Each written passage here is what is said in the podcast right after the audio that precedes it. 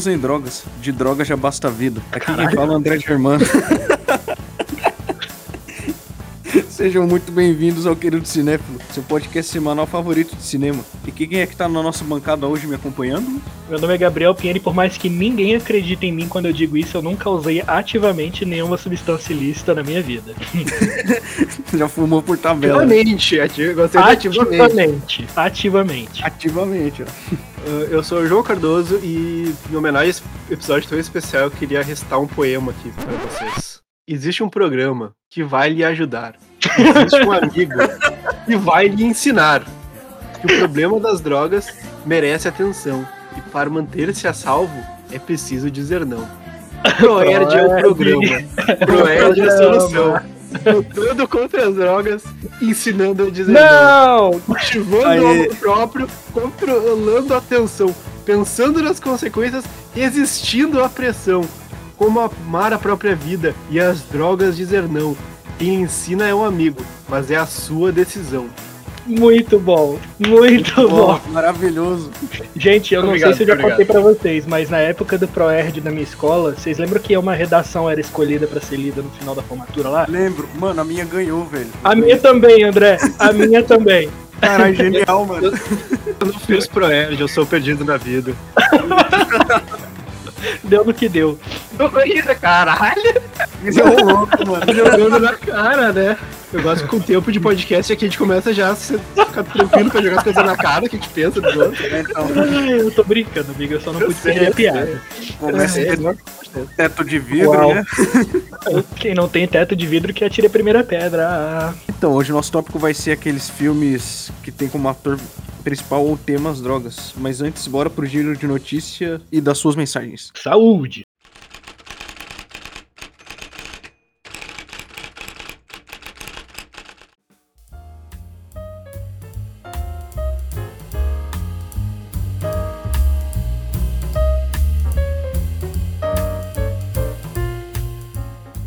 Espaço Itaú de Cinema, empresa responsável por diversas salas ao redor do Brasil, anunciou uma reestruturação com fechamentos de salas e maior ênfase em atividades focadas na exibição digital de filme. Em extenso comunicado publicado no Twitter, a empresa anunciou o fim das atividades nas unidades presentes em Curitiba, Porto Alegre e Salvador. O diretor de Duna, Denis Villeneuve, não mediu palavras na hora de criticar a originalidade dos filmes da Marvel Studios, durante a entrevista concedida ao jornal espanhol El Mundo. Segundo o cineasta, o estúdio pertencente à Disney entrega produções que são mera repetição de filmes melhores. Entre aspas, há muitos filmes da Marvel que não são mais do que uma cópia e cola de outros. Fecha aspas, disse Villeneuve. A fala acontece pouco tempo depois do cineasta cutucar a Casa das Ideias durante diálogo promovido pela Harper's Bazaar com a ganhadora do Oscar, Chloe Zhao, diretora do vindouro lançamento Marvel Eternos. Abre aspas. Acho que o que você está trazendo para o cinema é essencial. É como oxigênio necessário na sala. Sou seu maior fã. Acho genial que a Marvel tenha abordado você, porque você é esteticamente o oposto radical deles. Fecha aspas,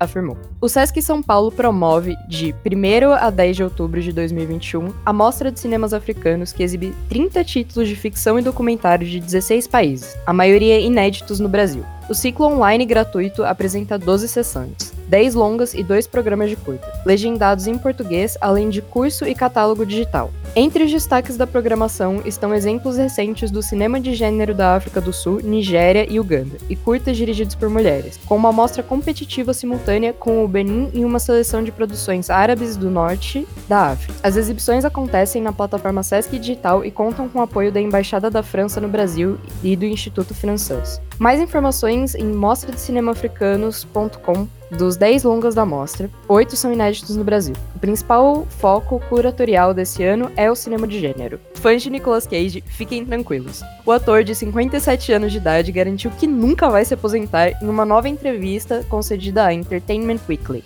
Entre aspas, não, não, isso não pode acontecer. Fazer o que eu faço no cinema, atuar, tem sido meu anjo da guarda. Eu preciso disso. Eu me sinto mais saudável quando estou trabalhando, porque preciso de um lugar positivo para expressar a minha experiência de vida. Eu nunca vou me aposentar, comentou. Esse foi o giro dessa semana. Lembre-se que você pode enviar perguntas ou mensagens pra gente através do e-mail queridocinéfilo@gmail.com, informando seu nome e pronomes, ou nas nossas enquetes do Instagram, que é @queridocinéfilo, assim como no nosso Twitter também. Eu sou Giovana Pedrilho e muito obrigada.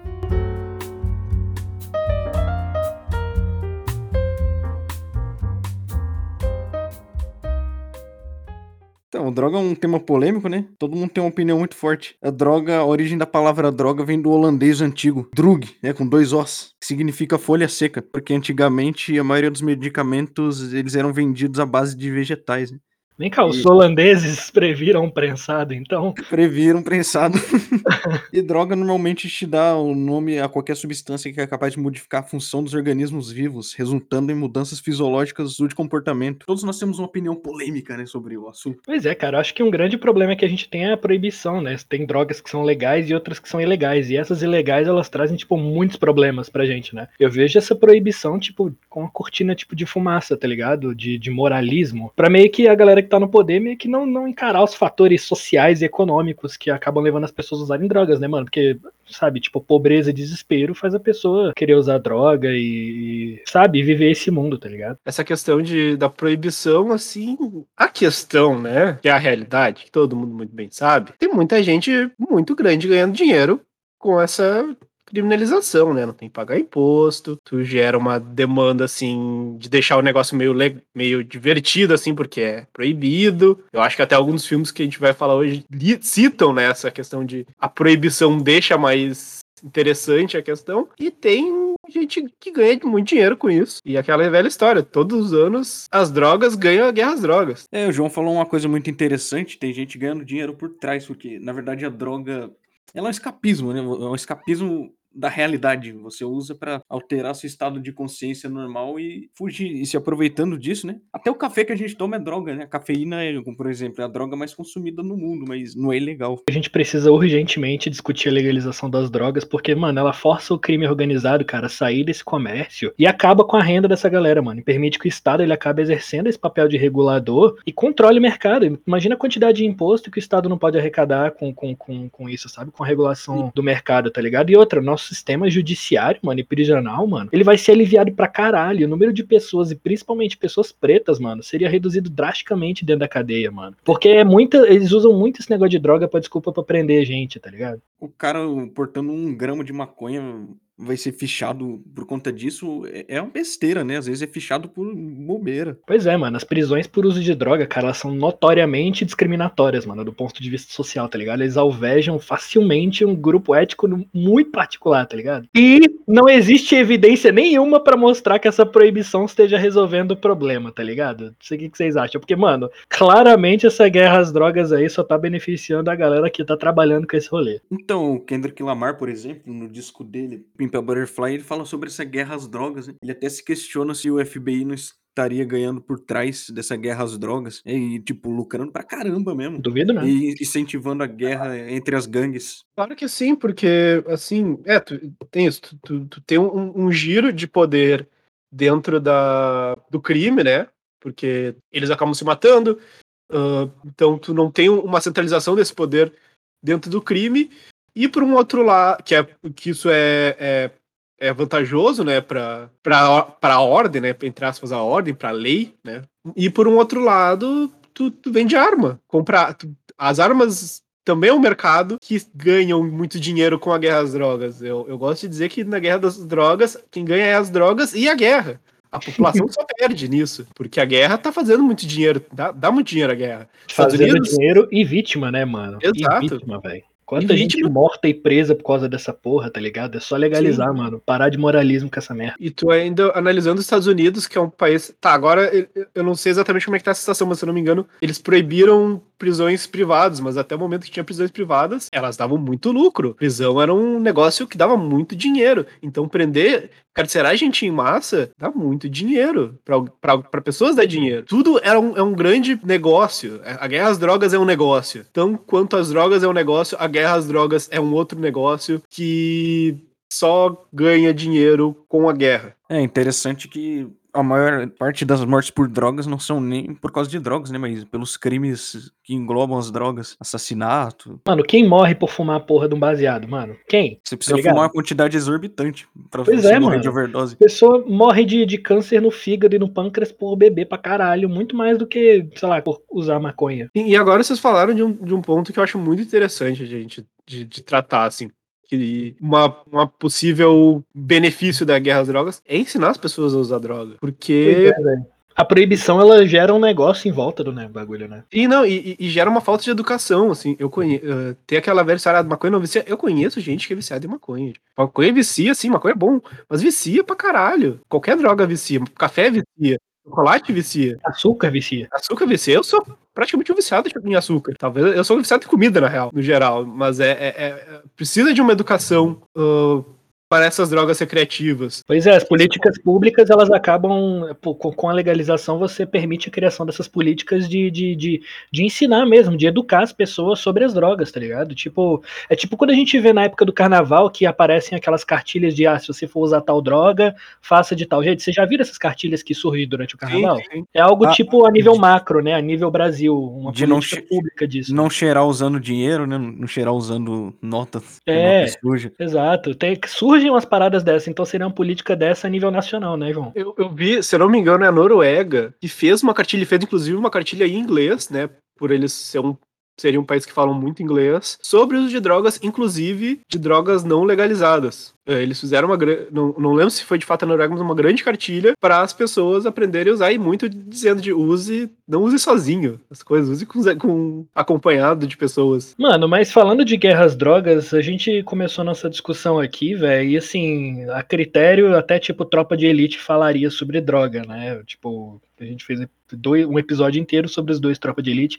Mas assim, qual foi o critério que a gente usou para escolher os filmes para tratar aqui? Basicamente, a gente usou os filmes que tem como tema principal o personagem as drogas, né? Ou o protagonista que usa. É, a droga, ela move o filme, né? Move, move o enredo do filme, a narrativa inteira. Vocês já tinham tido experiência com outros filmes assim? Eu soube, eu soube, um passarinho me contou que foi a primeira experiência do João com Trainspotting, que é um clássico sobre isso, né? Ah, sim, eu vou dizer que eu não. Eu tenho um certo preconceito para filme de droga, assim. E em partes ele me mostrou. Em um filme que eu vi, mostrou em partes verdadeiro, mesmo eu gostando do filme, mas sim, foi a primeira vez que eu vi Transpointing. Eu, sinceramente, acho que esse é o filme que melhor retrata droga que existe, cara. Ele mostra essa ambivalência entre os aspectos, tipo, positivos e negativos da droga na vida daqueles caras. O olhar do diretor, tipo, ele não é condenatório, mas sim, ele é tipo meio sensato. Pera aí, deixa eu passar. Mas ele é tipo sensato em relação aos efeitos, tá ligado? Foi o que você falou. Droga existe para fazer a gente sentir bem, tá ligado? Fugir um pouco das coisas ruins. Tipo, não tem como negar isso.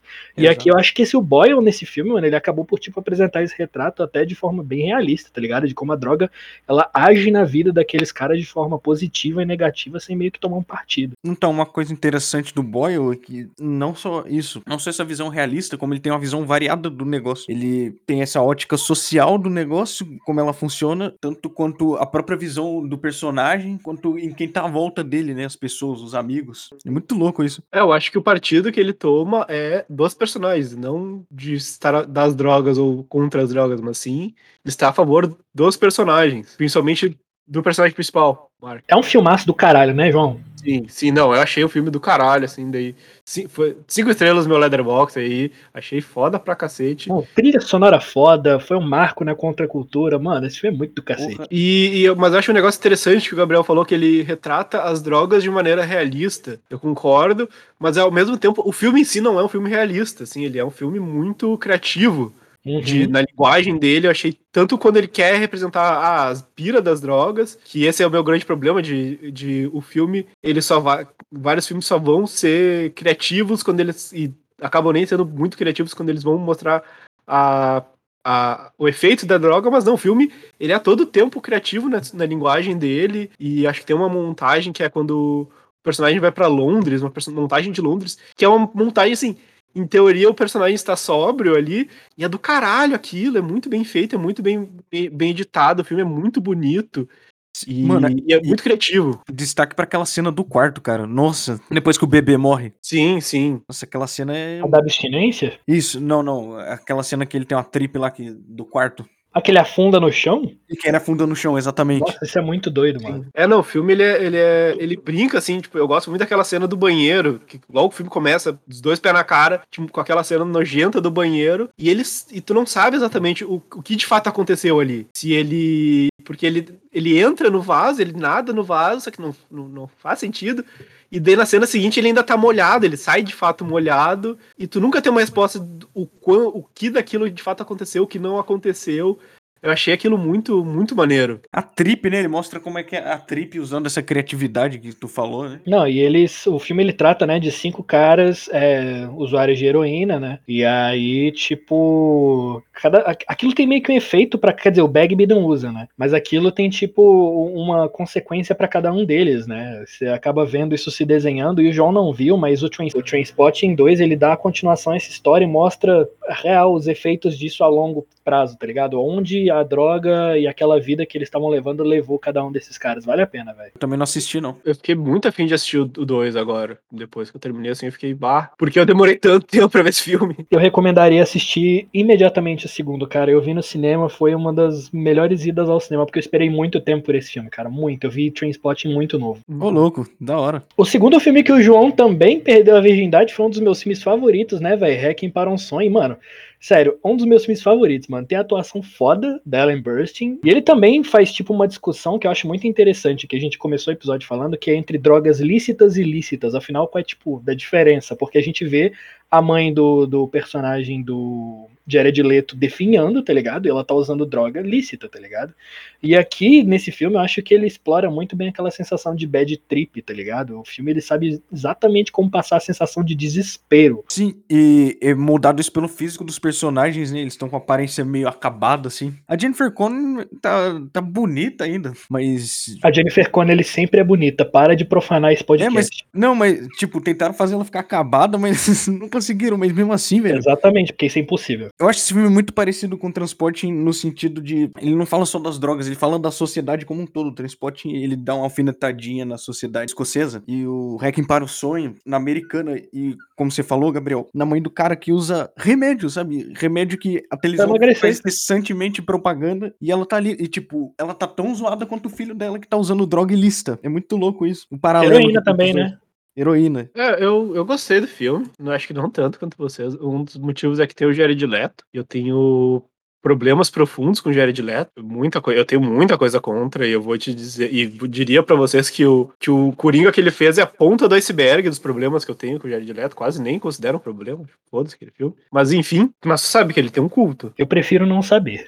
Ele, ele é o líder do Jared Leto. Tem louco para tudo, né? É grande esse culto. E ele também é o cara que fez o 30 Seconds to Mars. E daí não tem como defender. Desculpa. É, essa banda realmente é uma merda, me desculpa. Não tem como defender Jared Leto. Eu só gosto mas... de The Kill por causa de memória afetiva, mas fora isso, vocês têm razão. Mas enfim, eu, mano, eu acho. parece tipo com um pesadelo, né, mano? Parece que você tá acordando com suor frio esse filme. Sim, sim, sim. verdade. Não, eu vou dizer que, sinceramente, o que eu gostei de fato no filme foi a Ellen Burstyn e todo aquele rolê dela, assim, acho que foi muito criativo que fazem com ela, assim, acho que a bad trip dela em casa é, é absurda, a atuação dela é absurda, mas o resto do filme, não sei, achei cansativo.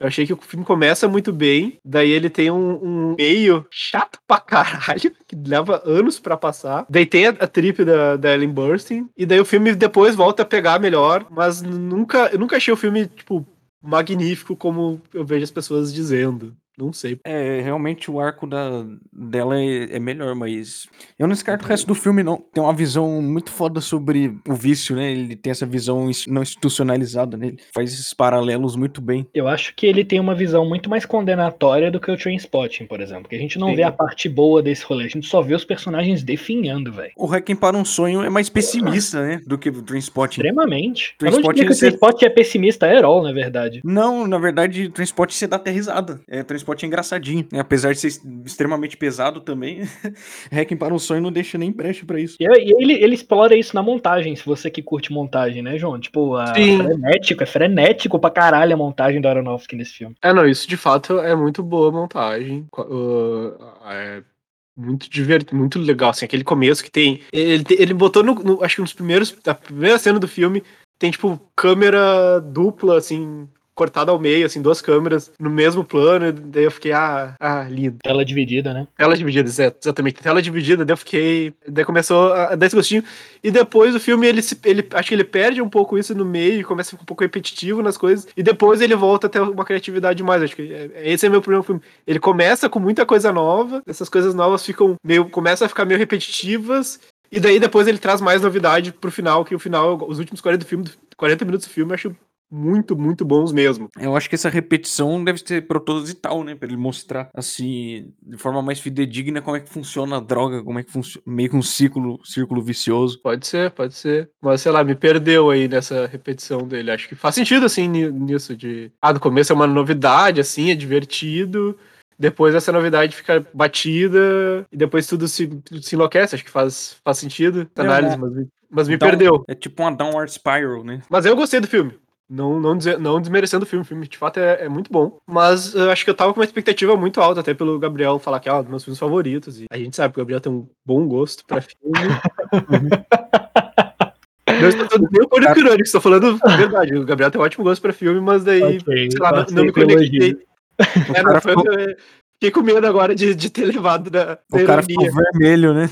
Agora. Mas eu, mas de fato não, não me bateu tanto quanto eu achei que ia me bater o filme. É filme pessimista, né, mano? É filme É. pessimista pra caralho. E outro filme pessimista que a gente viu pra esse episódio, eu acho que, mano, Cristiane F, mano. 13 anos drogada e prostituída. O pior subtítulo que eu já vi na minha vida. Nossa, esse subtítulo é horroroso, cara. apelativo pra caralho, pra chocar.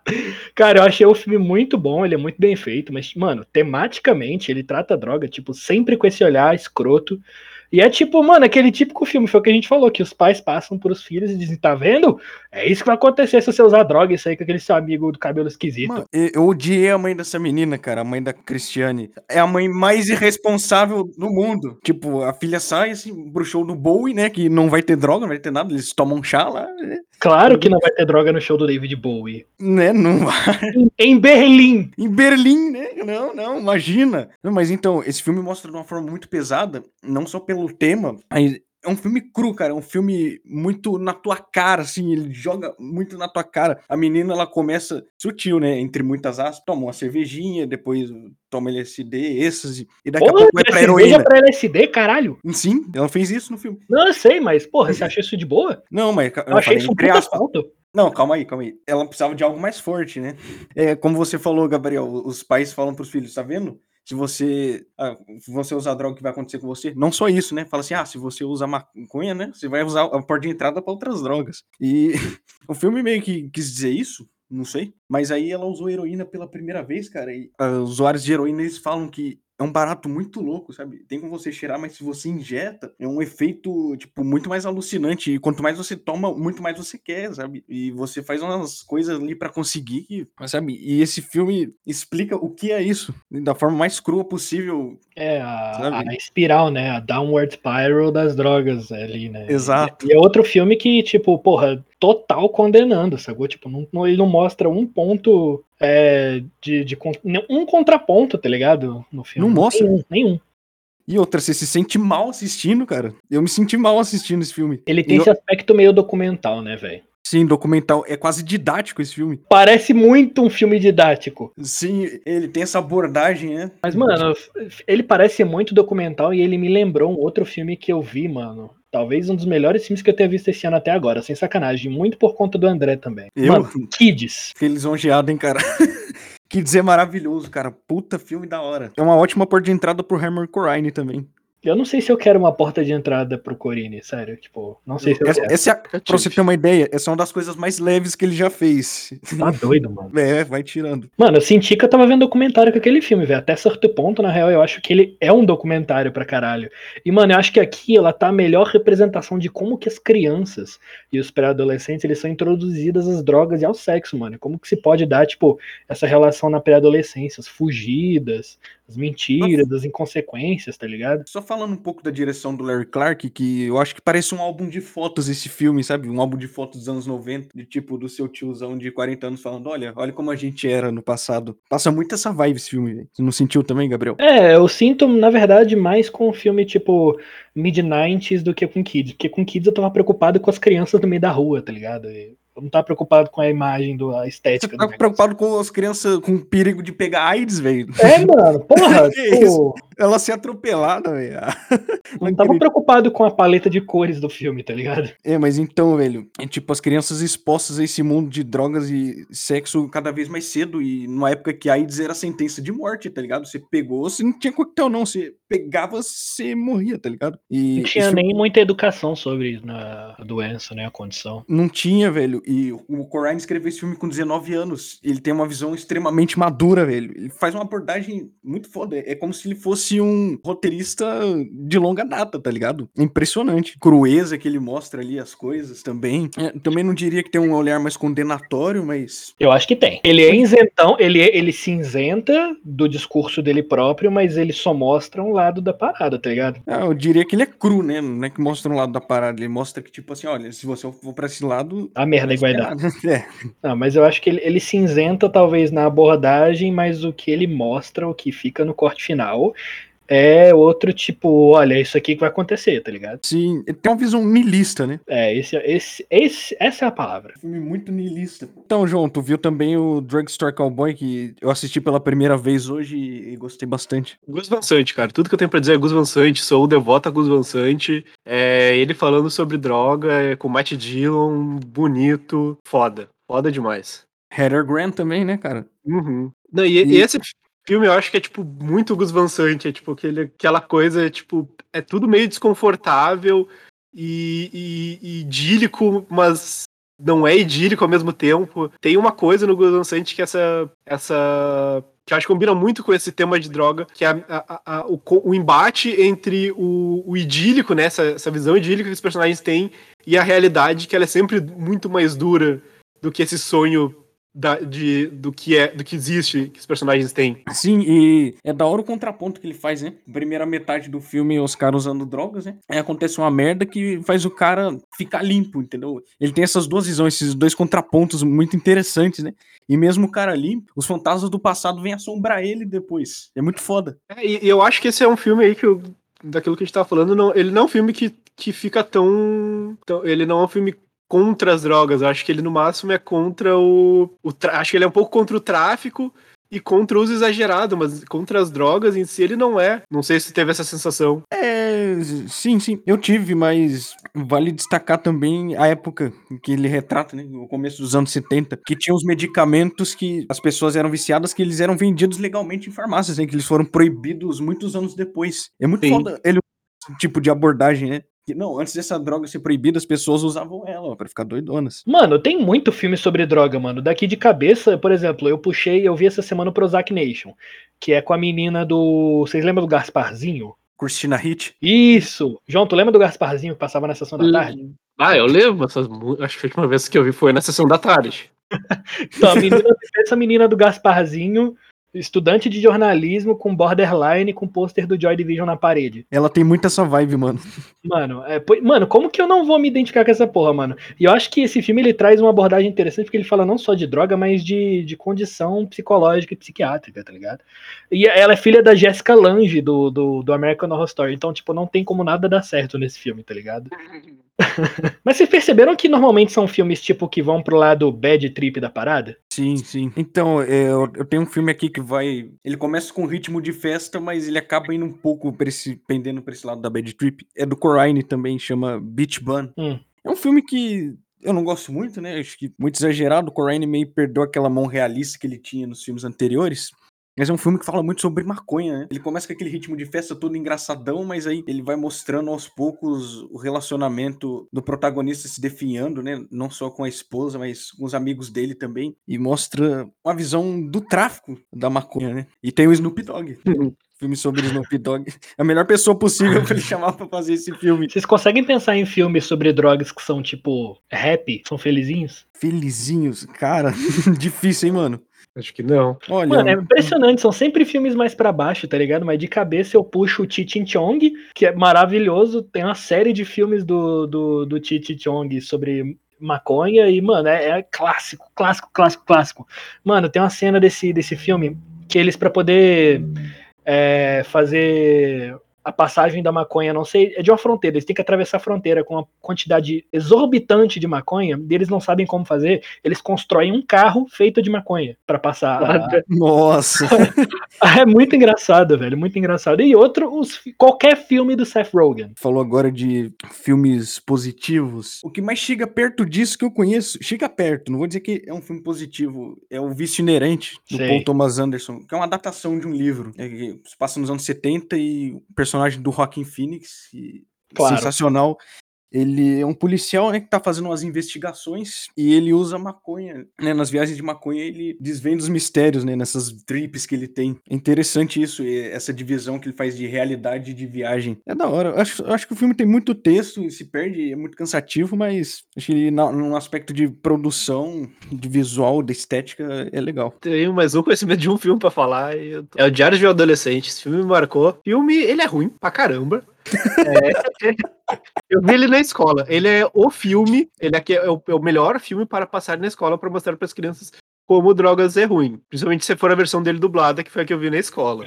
Leonardo DiCaprio e Mark Wahlberg são, é filme da década de 90, são adolescentes jogadores de basquete da escola que entram pro mundo das drogas. Só que o filme, ele é maravilhoso, porque é isso, é, é, é um grupo de adolescentes jogadores de basquete que vão se perdendo nesse mundo das drogas, porque eles primeiro começam a tomar coisas para ficar melhor do basquete, assim, daí eles começam a ficar mais lentos, daí começa a putaria toda. Só que é o seguinte da versão dublada, eles quase não falam os nomes das drogas no, no filme. Então tu vê eles usando um monte de coisa, mas, tu nunca, mas eles não te dão informação do que, que é que eles estão usando. Então a criança na escola vê, olha que horrível, mas tu não sabe o que, que eles estão usando para depois tu ir atrás. É perfeito para mostrar numa escola e é muito ruim. Ele é. É aquele filme assim, tipo, tem a trip, é aquele filme tem a trip colorida e tal, e não sei o que lá, e daí começa a ficar tudo lento, e fica tudo meio cinza, e é isso, filme. E daí eles prostituem, e é, e é, isso, filme. Tem ah, outros filmes que eu consigo é pensar que eles usam a droga da mesma forma que o João falou, como elemento de linguagem. E, mano, a gente não tem como fazer esse episódio sem citar o Gaspar Noé nesse, nesse episódio, velho. Nossa, cara, ele tem dois excelentes filmes, né? Mano, o Enter the Void, né? Que é o Viagem Alucinante. Melhor filme dele. Cara, é um belo, é um belo de um exemplo de como usar efeito das drogas na linguagem da, na, da, da imagem do filme, mano. Acho essa cara genial.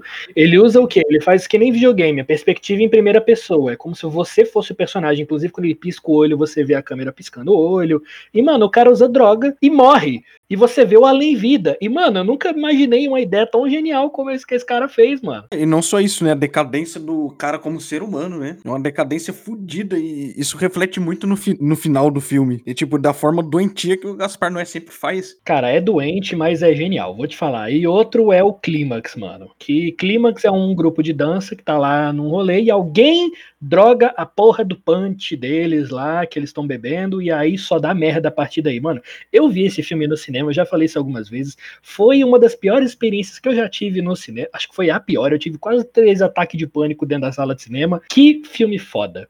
Adorei. Tive três ataques de pânico, cinco estrelas. Mas é isso, eu lembro, não lembro se vocês, não sei se vocês lembram. Eu falei assim, caralho, esse foi uma das coisas mais horríveis que eu já experimentei. Adorei. Sim. Cinco estrelas, nunca mais quero ver. Você falou, até falei que queria estar no seu lugar na sala de cinema. Cara, e também é um filme doentio e a câmera vai ficando desordenada, tipo irreversível no fim do filme. Você não entende mais nada que tá acontecendo. É como se você tivesse drogado junto com os personagens. É muito louco isso. E Gaspar Noé, ele usa muito da técnica do Dar Argento, que é fazer filme colorido, filme sombrio colorido, né? Sim, sim. Esses filmes diabólicos mais coloridos, tipo, é colorido na capa, assim, na estética, mas ele só engana, sabe? Ele é pra te deixar mal. É, não, o Clímax acho que foi um dos filmes que eu mais saí mal, assim, vendo na minha vida. Tava, tipo, muito depressão depois que acabou o filme. Não, e outra, ele consegue imitar muito bem como é estar embriagado, principalmente no meu caso, que eu, que eu só não usei droga, mas eu já bebi bastante. Então, tipo, cara, parece que eu tava ali bebaço, mano. Uhum, isso é verdade, isso é verdade. Eu tava, eu tava me sentindo bêbado vendo aquele filme. Você até acha que a sua TV tá tremendo, né? Fala assim, puxa, tem turbulência. Não, é o filme mesmo, a TV tá parada. Mano, mas nem só filme bom é feito sobre droga, né, mano? Eu consigo pensar aqui no, no Medo e Delírio em Las Vegas, que a gente também viu por esse episódio. Eu achei esse uma bosta, mano. Tipo, completamente vazio. É bem um daqueles filmes pra tipo, assistir sob o efeito de alguma substância, porque assim, falta base para sustentar qualquer licergia daquele filme. Ele tem um aspecto imagético, assim, também de meio licérgico, mas o filme é completamente vazio. Inclusive, eu odeio ainda mais o Johnny Depp a partir de agora.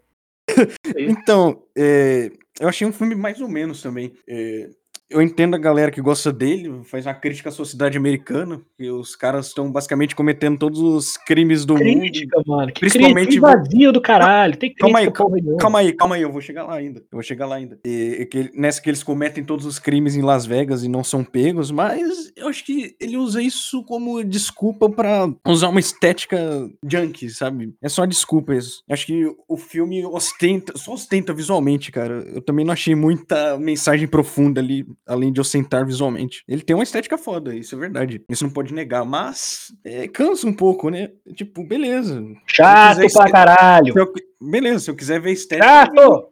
Eu vejo um quadro. Chato! Melhor ver um quadro, né, Gabriel? Pior filme sobre drogas, vai. Pior filme sobre drogas? Puxa vida. Eu, eu não vi muitos, então eu continuo com Diário de um Adolescente. É, Fear Unloading em Las Vegas, né, que é o piorzinho que eu vi. Pra mim é um brasileiro, infelizmente, Paraísos Artificiais. Mano, ele fala sobre rave e sexo e os peitos da Natália Dill. É só isso o filme. É, é droga, diálogo, sexo, os peitos da Natália Dill, rave, sexo, peitos da Natália Dill. É só isso. É tipo, não tem, não tem nada o filme. É só, é literalmente só isso. Tipo, é exploratório, é ridículo. Marcos Prado, já fiz um, um, Já te chamei a atenção uma vez no episódio sobre bissexualidade. Vou chamar de novo no episódio de drogas. Para de fazer filme assim, tá? Ok, é nóis. É, é filme de maconheiro horny, né? Não é nem isso, é de, de reiveiro, mano. De rei... A pior ainda. É de reiveiro, mano. É de reiveiro e é de reiveiro escroto, tá ligado, mano? Ele usa qualquer desculpa pra mostrar a Natália Dill pelada, velho. Fica Que ódio disso, mano. Reiveiro burguês. Pior que tem. Que tá com o carro do pai na piscina depois de ficar chapado. Não, quer dizer, o que, que vocês acham? O que, que é pior? Reiveiro ou ayahuasqueiro? Ayahuasqueiro? Eu não sei nem o que é ayahuasqueiro. Ayahuasqueiro. Ah, Uma merda. Não, assim, não, não, vou dizer o que é pior. Reiveiro ou ayahuasqueiro? Ayahuasqueiro eu não sei. Não, não, não. Quando a pessoa é os dois ao mesmo tempo. Existe. O que, que, é, o que, que é o asqueiro, só pra contextualizar aí? Quem usa aquele a ayahuasca, aqueles, aqueles chá de origem indígena, que, que é pra rituais indígenas, em teoria abre as. Ayahuasqueiro, velho. Ayahuasqueiro, com certeza. Não, não, quem faz os dois. É possível fazer os dois, talvez não ao mesmo tempo, mas pessoas que fazem os dois é possível e elas são as piores. Ai, velho, não aguento, eu, não, mano. Que vontade eu já de vi que ayahuas, Já vi que ayahuasqueiro é tipo narguileiro, então. Puta! Puta que pariu, outra, ok. Aí o asqueiro, narguileiro e. é, não. não, daí é narguileiro, da galera do narguileiro. muito chato. Assim, eu não, eu, eu tenho, tenho curiosidade pra usar o narguilé, mas puta que pariu, a galera do narguilé é muito chata. Mano, é um vape gigantesco, é um vape analógico. E Te dor é de cabeça te dá dor de cabeça, só isso. Ai, velho, caralho. Por que, que a gente foi falar disso agora? Puta que pariu. E o querido cinéfilo dessa semana vai ficando por aqui. Fique ligado no nosso site oficial e nas nossas redes sociais para mais conteúdo do querido cinéfilo. Textos toda terça-feira ao meio-dia e podcast toda sexta às 10 da manhã. Lembre-se que você pode enviar perguntas ou mensagens pra gente através do e-mail, através do e-mail queridocinéfilo@gmail.com, informando seu nome em pronomes ou nas nossas enquetes no Instagram, arroba querido cinéfilo. Eu sou o André e lembre-se, crianças, diga talvez às drogas. Beijo pra todos. Uh, consciência sempre. Não exagerem em nada na vida de vocês. Até água demais mata. Gente, manga com leite faz mal. Dois beijos. As ideias do cara.